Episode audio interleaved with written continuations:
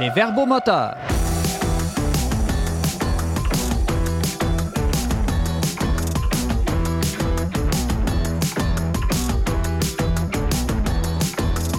Bonjour et bienvenue à votre émission qui jette un regard chrétien sur l'actualité de la semaine. Ici James Langlois en remplacement de Simon Lessard, mais toujours bien entouré aujourd'hui par deux chroniqueurs du magazine Le Verbe, Laurence Godin-Tremblay. Salut James. Bonjour et Antoine Malenfant. Salut James. Salut. Et on, on ainsi qu'un invité spécial aujourd'hui, Jasmin Lemieux-Lefebvre, qui est coordonnateur du réseau citoyen Vive dans la dignité. Allô James? Bienvenue Jasmin, ça fait plaisir de te voir. Plaisir partagé. Puis on va en apprendre un peu plus euh, tantôt sur euh, ce qu'est vivre dans la dignité. Euh, durant la prochaine demi-heure, euh, on parlera d'un touchant documentaire qui pose une question forte à notre société sur la place de la trisomie. Ce sera en toute fin d'émission avec Laurence. Nous reviendrons sur le débat euh, entourant la gestion du patrimoine religieux au Québec. Que faire de ces églises qui tombent en ruine? Mais tout d'abord, on fait le point sur la situation de l'aide médicale à mourir au Canada avec Jasmin Lemieux-Lefebvre.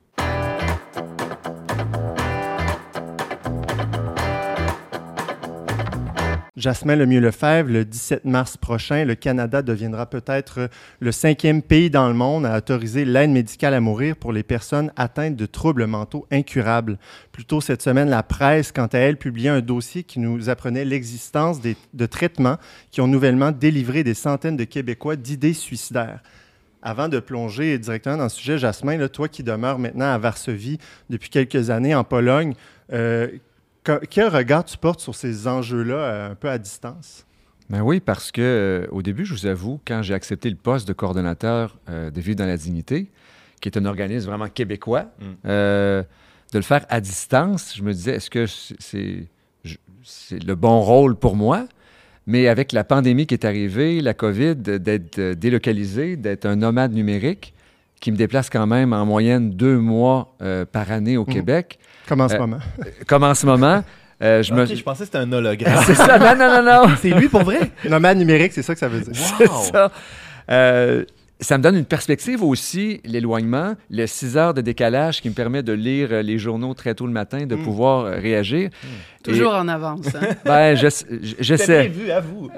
Non, mais de voir ce qui se fait en Europe Ben aussi. oui. euh, Mais à travers le monde, ça. parce que vivre dans la dignité, c'est un, organi- un, un organisme parmi tant d'autres qui essaye de, euh, bien sûr, promouvoir les soins palliatifs, mais euh, de questionner euh, l'aide médicale à mourir, euh, euthanasie qu'on appelle un peu partout à travers la planète, avec euh, des alliés vraiment d'un peu partout. C'est sûr que nos liens sont surtout avec les francophones, les, les anglophones. Et je vous avoue que le Canada, présentement, euh, c'est pas la leçon à suivre. Puis beaucoup de pays qui réfléchissent à l'euthanasie se tournent vers le Canada et disent non, mais pas ça, Hmm. pas ça. Puis là, euh, donc, par rapport à ce qui se propose là, dans les prochains mois au Canada, euh, c'est quoi un peu les, pistes, euh, pistes d'action que, que, que vous entrevoyez pour les prochaines semaines, prochains mois? Oui, parce qu'on a bien hâte de voir. il y a un rapport d'un comité mixte fédéral qui va sortir d'un moment à l'autre. Peut-être qu'au moment où vous allez regarder ou écouter ce balado, le rapport va être sorti. Mais c'est dans les prochaines semaines que le gouvernement libéral va devoir décider est-ce qu'il repousse encore une fois euh, donc cette date limite que tu mentionnais, celle du 17 mars, la repousser euh, d'un an, deux ans de façon indéfinie pour ne pas permettre l'aide médicale à mourir aux personnes qui ont euh, un trouble mental grave. Et moi, présentement, je vous avoue que je suis confiant. Il y a plusieurs voix qui s'expriment. Et ce que j'aime beaucoup, c'est sain, c'est des voix de droite et de gauche. Au niveau politique, au fédéral, c'est tant les conservateurs que le NPD qui sont opposés. Euh, ils l'ont fait lors d'un vote euh, à l'automne et euh, dans les prises de position présentement. Et c'est rare des enjeux Mm. comme ça qui rallient Ouais. des deux côtés de l'échiquier euh, politique. Et plusieurs spécialistes qui ont couvert la question. Euh, Cette semaine, il y avait Benoît Pelletier qui euh, est un éminent expert en droit constitutionnel au Canada qui euh, faisait partie du comité qui avait conseillé le Canada suite au jugement de Carter, hein, qui a été vraiment très, très important sur le choix d'aller de l'avant vers ce qu'on appelle l'aide médicale à mourir euh, ici. Euh, ben lui, il, se questionne vraiment là, sur quelles sont les limites euh, à franchir. Et ce qu'on essaie de faire à Vivre dans la dignité maintenant, c'est de voir comment on peut passer de cette liberté de parole publique dans une liberté de parole auprès de nos proches. Hmm. Là, tu parlais de, justement de, du fédéral qui risque de peut-être de repousser la date. Là, puis je pense qu'il euh, y a un enjeu aussi avec le, notre belle province qui, étonnamment, euh, qui, qui, était en quelque sorte un prédécesseur là, dans l'avènement de l'aide médicale à mourir ici, mais là qui est avec le, les enjeux de santé mentale est moins à l'aise. Oui, de, depuis euh, cette fameuse grande commission qui avait été faite, une commission spéciale euh, où le choix avait été fait de ne pas ouvrir la porte à l'aide médicale à mourir pour trouble mental. C'est toujours le cas. Euh, le cabinet de la ministre Sona Bélanger rappelait que la porte est toujours fermée. Et pour une fois que le Québec peut servir d'exemple au reste du pays sur une telle question, moi j'espère que le Québec va tenir le fort au cours des prochains mois, des prochaines semaines. Et j'aimerais vraiment mettre l'accent, James, sur le fait que, à Vivre dans la dignité, présentement, on essaie de réfléchir sur les façons d'aider les gens à prendre la parole auprès d'un proche qui euh, considère l'aide médicale à mourir. Euh, Comme une, une, trousse ou quelque Oui, des, des, outils. Ouais. C'est le, le, gros projet sur lequel je travaille présentement euh, parce que lorsqu'on ne prend pas la parole, euh, on, on, sent, puis on le voit là, dans des témoignages que l'on reçoit, que ça ne rend service à personne, tant pour la personne qui considère l'aide médicale à mourir que pour tout l'entourage. Euh, vaut mieux parler. Ça facilite le deuil par la suite ensuite. Euh, donc, euh, moi, je, je, je, crois, et c'est simple, là, le faire avec amour et respect, mais avec quelques idées. Et si vous avez des témoignages, mmh. si vous avez vécu un accompagnement, si vous avez osé prendre la parole aussi, vous ne l'avez pas fait, vous avez vu les conséquences. N'hésitez pas à communiquer avec nous à Vivre dans la dignité. Le site web, c'est vivedignité.org euh, et on peut le faire de façon anonyme. Et votre histoire, votre récit peut rendre service à d'autres personnes qui vont le vivre parce qu'on sait, euh, le Québec, euh, c'est pas terminé. L'histoire de l'aide médicale à mourir, il y en a d'année euh, en année, ça s'en va de façon euh, croissante, de manière fulgurante. Alors, votre témoignage est le bienvenu. As-tu un exemple, juste en terminant, là, de, de, choses qui peuvent être dites à un proche? Qui, qui... Bien, c'est sûr de le faire toujours en amont, mais d'oser le faire euh, au moment où vous vous sentez prêt, euh, de manière orale, mais ce que je suggère beaucoup, c'est de le faire à, la, à l'écrit, mm-hmm. les manuscrits. Parce que des fois, on n'ose pas prendre la parole et puis qu'est-ce qu'on va dire? Alors on ne sait pas en, comment ça va sortir euh, c'est ouais. ça alors en prenant le temps pas par un courriel SMS vraiment euh, ça se perd avec un papier un crayon un ouais. papier un crayon et puis euh, d'ouvrir la porte et de vraiment sentir que j'ose te partager ça parce que je t'aime mm. Parce que c'est comme pour les, les, les, problèmes physiques, les problèmes de santé mentale, c'est que la personne se sent de trop, veut pas être un fardeau. Ça doit être à peu près les mêmes arguments ou les mêmes idées qui sont mises de l'avant, non? Oui, c'est souvent le fait. Ouais. Alors, bien sûr, l'aide médicale à mourir a été proposée pour répondre à des souffrances physiques et psychiques, mais on le voit bien, là, euh, au-delà de la souffrance, il y a euh, un sens à la vie mm. euh, et de, de, se savoir aimer, de se savoir entourer, que l'on sera avec la personne jusqu'au bout, ça peut jouer beaucoup ah dans la balance. En tout cas, on va suivre ça de très près dans les prochains mois, qu'est-ce qui va devenir pour euh, le Canada. Puis j'imagine que sur euh, votre site web vivredignité.org, on peut, euh, on pourra avoir toutes les, les fraîches nouvelles, là, vu que tu te lèves plus tôt que tout le monde. très bien, puis je serai de retour au Québec prochainement aussi. Jasmin Lemieux-Lefebvre, coordonnateur pour le réseau citoyen Vivre dans la dignité. Merci. Merci.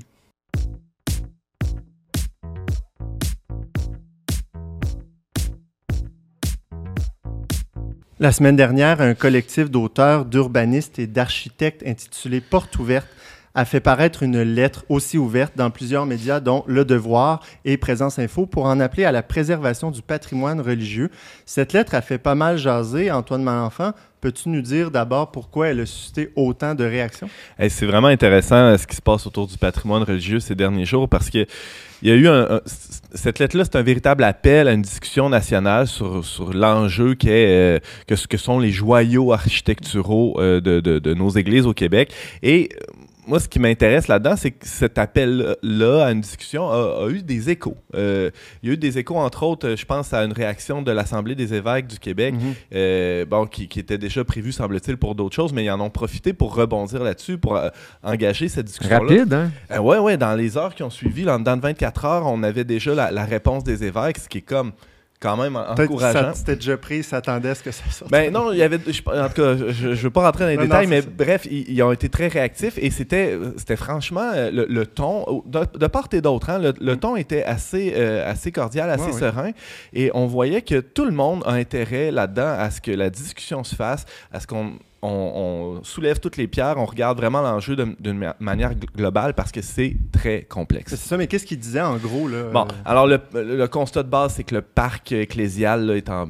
piteux état. Euh, Il y a plusieurs églises qui sont euh, pas à l'abandon, mais presque. Là, que L'état là, des, des- de la maçonnerie, Mm. par exemple, ou, euh, ou euh, le plâtre. Ou, en tout cas, il y, a- il y a toutes sortes. Les clochers sont sur le, le point de, de s'effondrer. Euh, On a vu plusieurs exemples de ça dans les dernières années. Ouais, c'est ça, que ça, que ça soit dans, dans les euh, milieux urbains et les milieux ruraux, c'est très difficile à entretenir une église. hein, c'est des, des systèmes complexes. La mécanique de ces bâtiments-là aussi euh, est assez complexe. Il n'y a, pas vraiment d'équivalent. C'est pas comme un hôpital ou une maison. C'est, ça prend une expertise vraiment spéciale pour ça. Alors, le collectif fait un, une espèce de vibrant appel là, à, à ce qu'on se penche là-dessus collectivement. Et ce qui, bon, il, il apporte des pistes de solutions, comme par exemple une espèce de collectivisation de, de ces bâtiments-là, c'est-à-dire que les fabriques ou les diocèses pourraient les céder aux collectivités? Euh, faut- c'est un peu étrange parce que ça se fait déjà un peu. Euh, C'est-à-dire qu'il y a des églises dans des villages ou même en ville qui sont vendues pour un dollar à un Mhm. organisme communautaire ou à euh, ou, à- ou même à la municipalité. Euh, et- ce que peut-être la lettre fait pas très bien, c'est euh, c'est une espèce d'état des lieux où euh, on, pourrait euh, évaluer que oui, de fait, il y a, il y a des, des- des- des cas de figure où ça se passe relativement bien. Euh, cette passation-là des, des bâtiments. Et il y en a d'autres où c'est plus malheureux, on, on- on le voit bien. Euh, bon, alors moi, je- je- ça, ça- ça m'intéresse parce que oui, il y a eu, il y a eu plusieurs euh, réactions. C'est pas, dont une qui, qui m'a un peu tapé dans l'œil, là, c'est celle de Frédéric Barriot sur le site de Présence Info. Je sais pas si vous l'avez lu. Oui. Mhm. Vous en pensez quoi? Moi, j'étais. Ben, ça m'étonne pas de Frédéric. Ah ah. Et Qui est puis, historien. euh, ouais. Exactement. Puis j'étais heureux de voir parce que il y avait quelques lacunes à, à la lettre. Puis les, les- les évêques ne pouvaient pas exprimer, j'irais avec la même. Ils devaient Mhm. avoir plus de diplomatie. Puis Frédéric a pu bien expliciter que certains de bon, il y avait certaines accusations un peu fortes. Hein, Par exemple, euh, dans la lettre du collectif euh, qui s'appelle euh, Porte ouverte, on, on laissait entendre de manière assez claire que les fabriques et les diocèses sont dépassés, voire incompétents dans la gestion de ces bâtiments-là. Euh, je pense qu'on a tous des exemples en tête ici là, que parfois, en effet. OK? C'est Ouais. vrai que les paroisses, les fabriques. Mais il y avait une espèce de généra- généralisation comme quoi les fabriques les, par- les, les diocèses sont euh, de facto là, dépassés et, et- et saisissent mal les enjeux. Euh, je pense que la réalité est beaucoup plus complexe que ça. On connaît des gens dans des paroisses, dans des diocèses qui connaissent et qui maîtrisent très bien ces dossiers-là et qui les mènent de manière exemplaire. Frédéric soulevait un peu le ton paternaliste. Tout à fait, et à, à juste titre. Euh, alors, je pense que c'était très heureux comme, comme réaction, très serein, encore une fois. Euh, et c'est une fausse bonne idée aussi, peut-être ce qui était laissé entendre là, dans la lettre de Porte-Ouverte, c'est une fausse bonne idée de vouloir euh, transformer des églises, par exemple, en logement. hein. On a une crise du logement au Québec. Euh, ça, c'est... c'est- pas si simple que ça, c'est pas des bâtiments qui sont faits pour ça. Euh, oui, peut-être que les terrains peuvent servir à bâtir du, du logement éventuellement, euh, mais les bâtisses elles-mêmes, c'est- clairement. L'histoire le démontre. là. la, la plupart des cas où ça a été fait, ça a été très mal fait. Donc, les propositions euh, soulevées par le collectif te semblent réalistes ou pas? Ben, il y en a que oui, il y en a que non. Moi, je pense aussi que c'est vrai que la collectivité a contribué à bâtir ces, ces- ces bâtiments-là, que sont les églises. Euh, mais il faut pas oublier ce que Frédéric soulignait à juste titre.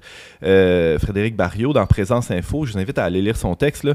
Il, il dit que euh, c'est c'est pas l'ensemble de la collectivité qui a entretenu ces bâtiments-là dans les 50 dernières années. Ce sont les paroissiens, les croyants, qui... ça, ça coûte cher entretenir un, un bâtiment comme Mm. ça. Et pendant 50 ans, 60 ans, ce sont ces gens-là qui, ben, de peine et de misère, faut le dire, parce que la, la population de, de croyants diminue, ont, ont réussi à, à maintenir ces bâtiments-là debout euh, dans plusieurs cas et même à bien les entretenir dans certains cas. Oui, puis la lettre semblait euh, faire un lien entre, étant donné que c'est, ça revient un peu, les églises reviennent un peu de droit à la, collectivité parce que c'est aussi la collectivité d'antan qui aurait financé ces églises-là, alors que là, Frédéric dit non, ben c'est pas tout à fait ça le cas. Oui, c'est ça. On peut pas juste euh, a posteriori dire ben là, c'est nos ancêtres qui ont construit ça, donc ça revient à tout le monde. C'est un peu plus. Euh, alors que c'est les communautés chrétiennes des dernières années qui ont financé, etc. C'est ça. Ça serait faire fi de tout ce, ce pan-là de l'histoire qui est plus récent. Un dernier point, peut-être, James, là, qui est soulevé ni par un ni par l'autre de ces intervenants-là, et je pense qu'il faut souligner, c'est que oui, il faut investir massivement dans le Conseil du patrimoine religieux du Québec, qui est, qui est sous-financé, le 35 millions par année, on peut rien faire avec ça.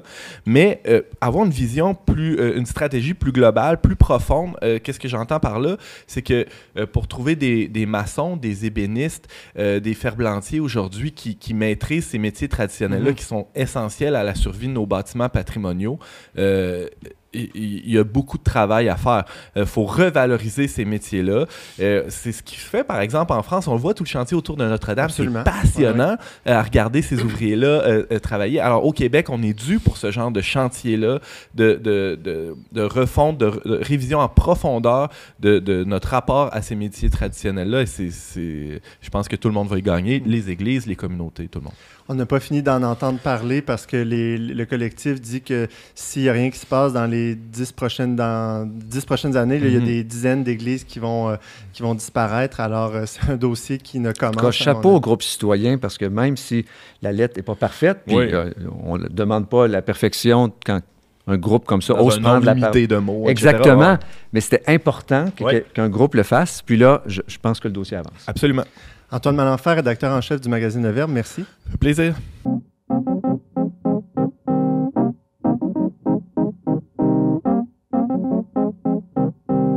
Laurence Godin-Tremblay, le documentaire Lucas, une espèce en voie de disparition, a fait, lui, son apparition sur la plateforme tout.tv en novembre dernier. Réalisé par Élie La Liberté, le père de Lucas, un enfant atteint du syndrome de Down, aussi appelé trisomie 21, mhm.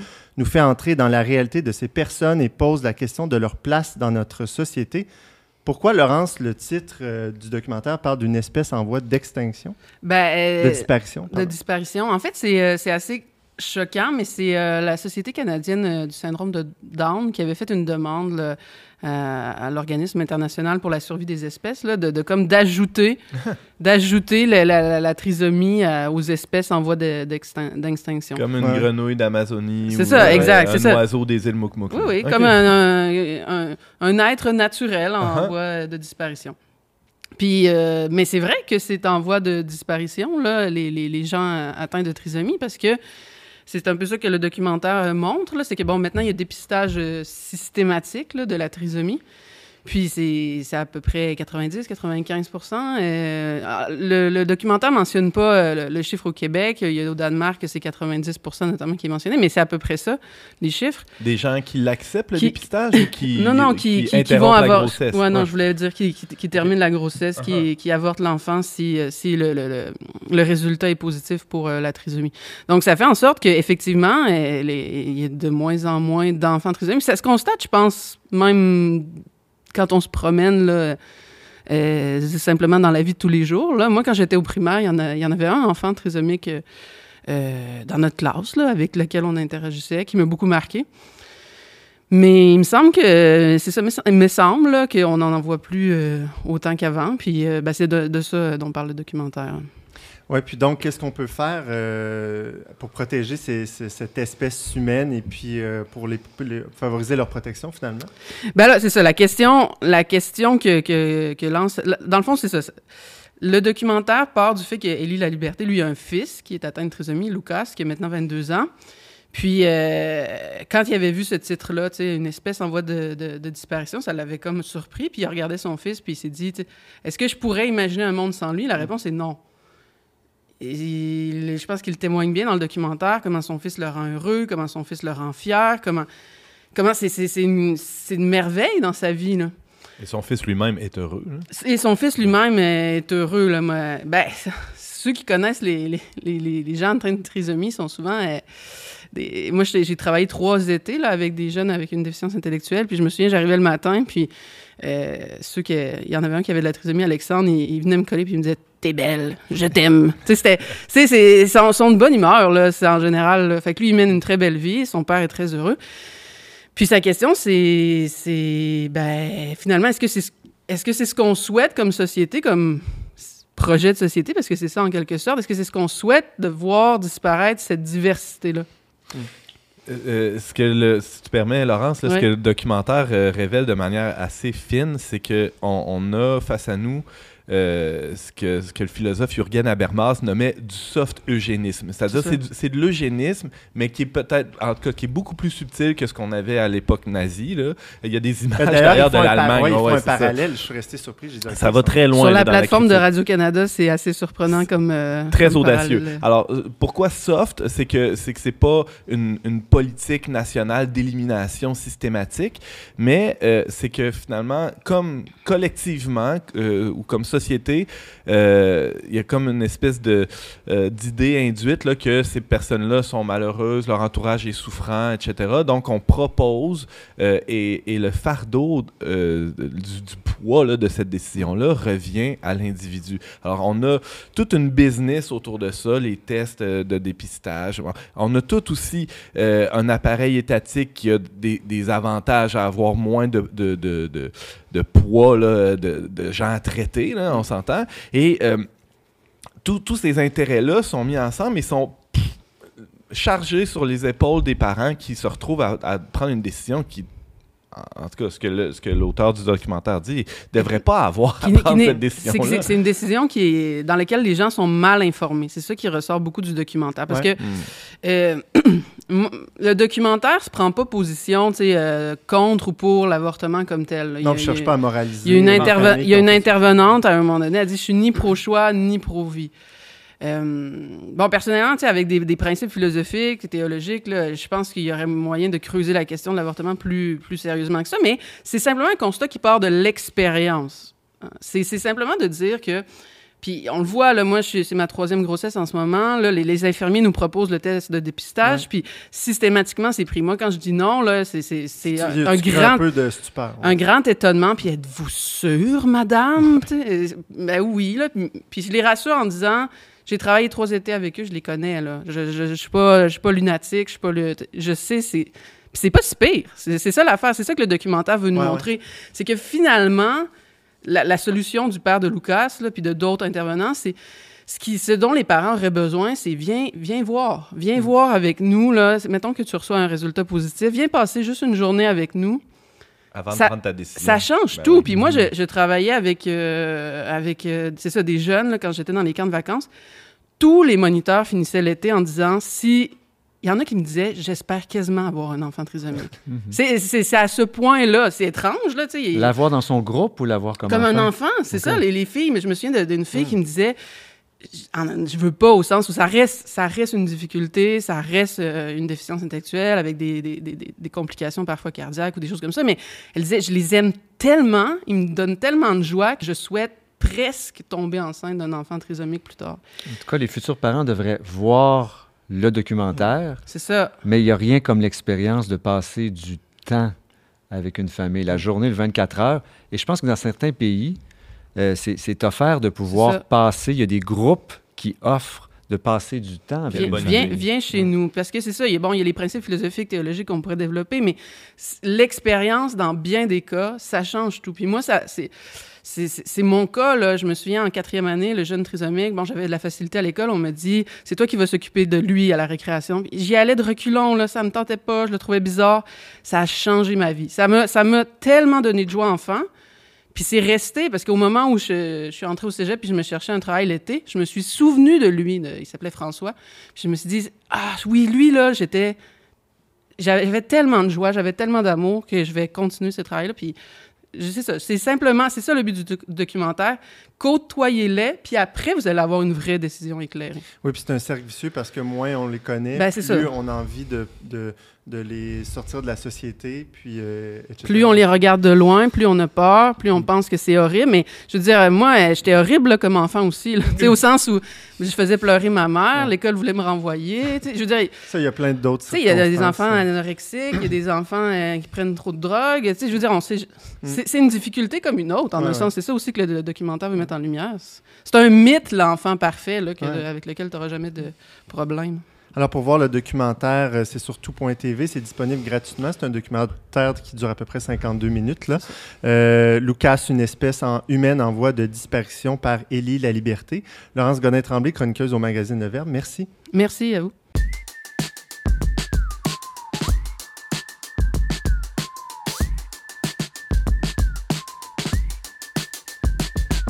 C'est le moment de vous partager euh, nos coups de cœur culturels de la semaine. Jasmin, toi, tu as découvert une nouvelle activité au Carnaval de Québec, non? Écoutez, c'est le 70e anniversaire du Carnaval de Québec. Et puis, euh, je vais aller glisser. c'est la cité de glisse cette fin de semaine. Donc, euh, dans plusieurs côtes qui habituellement ont du trafic routier, ça va être fermé et on va pouvoir glisser. Et moi, je suis originaire de Cap-Rouge. Et la promenade des Sœurs à côté du Tracel va permettre de descendre en rafting. Alors, euh, ceux qui écoutent, là, je suis avec un bonhomme carnaval que je m'apprête à donner à ma filleule, Katharina, qui habite à Toronto. Alors, moi, j'aime partager. Il y a 30 ans, je travaillais pour le Carnaval de Québec. Alors, ah je serai pour toujours euh, dans l'esprit carnavalesque à ce moment-ci de l'année. Laurence, euh, dimanche euh, le 27, c'est la fête de Saint Thomas d'Aquin. Le 28, le 28. Alors, Thomas d'Aquin, là, si vous ne le connaissez pas, là, c'est toute une figure. Là, c'est un modèle pour tous les étudiants. il nous donne des bons trucs là, quand on a besoin d'avoir des bonnes notes, mm. comme euh, prier et pleurer devant le Saint-Sacrement. mais mais c'est vraiment quelqu'un d'exceptionnel. On oublie, sa, sa, famille l'avait kidnappé pour pas qu'il devienne dominicain. Mm. Euh, puis il s'est enfui par la fenêtre après avoir repoussé une prostituée qui voulait le tenter. Donc, c'est une histoire de fou. Et j'ai découvert un livre pour enfants qui raconte sa vie de Raïssa Maritain, disponible gratuitement sur Internet en PDF. Malheureusement, c'est pas, euh, c'est plus édité. Là, avis aux éditeurs. On mettra le lien euh, sous les oui, commentaires. Oui, Avis aux éditeurs. Rééditer ce livre. Alors, moi, je l'ai lu et je prépare une pièce de théâtre pour mes enfants et les enfants de mes amis. Je vais mettre en scène ce chef-d'œuvre euh, de littérature et euh, ce modèle de vie pour tous, pour les étudiants, pour les croyants, mais euh, n'importe qui qui aime la vérité et, l'aventure, hein, parce que... merci Laurence, merci Jasmin. Rapidement, Antoine, c'est quoi qu'on a? On n'est pas du monde lundi prochain? Ben, ça fait bien le pont avec ce que Laurence vient de dire. On reçoit Yuna Rivard qui va nous parler de, son parcours de conversion. elle étudie en philosophie et elle a, fait une rencontre marquante. On, découvre aussi la, figure de Raïssa et de Jacques Maritain aussi, elle saute par une fenêtre à Restez à l'affût sur nos réseaux sociaux. Euh, merci Antoine. On se laisse cette semaine avec l'artiste montréalais Elliot Maginot et sa nouvelle chanson intitulée Float On Now, le tout premier extrait de son quatrième album I Need to Stay Here, apparaître le 22 mars prochain. Petit scoop, c'est lui qui fait notre couverture du magazine de mars. Pour écouter, commenter et partager cette émission, rendez-vous sur les pages Facebook et YouTube du Verbe Média. Pour tous les détails, visitez le barre oblique verbomoteur. Je remercie Marianne Martin et Marie Liberté à la réalisation technique. C'était James Langlois à l'animation en remplacement de Simon Lessard. On se donne rendez-vous la semaine prochaine pour un autre épisode des Verbomoteurs.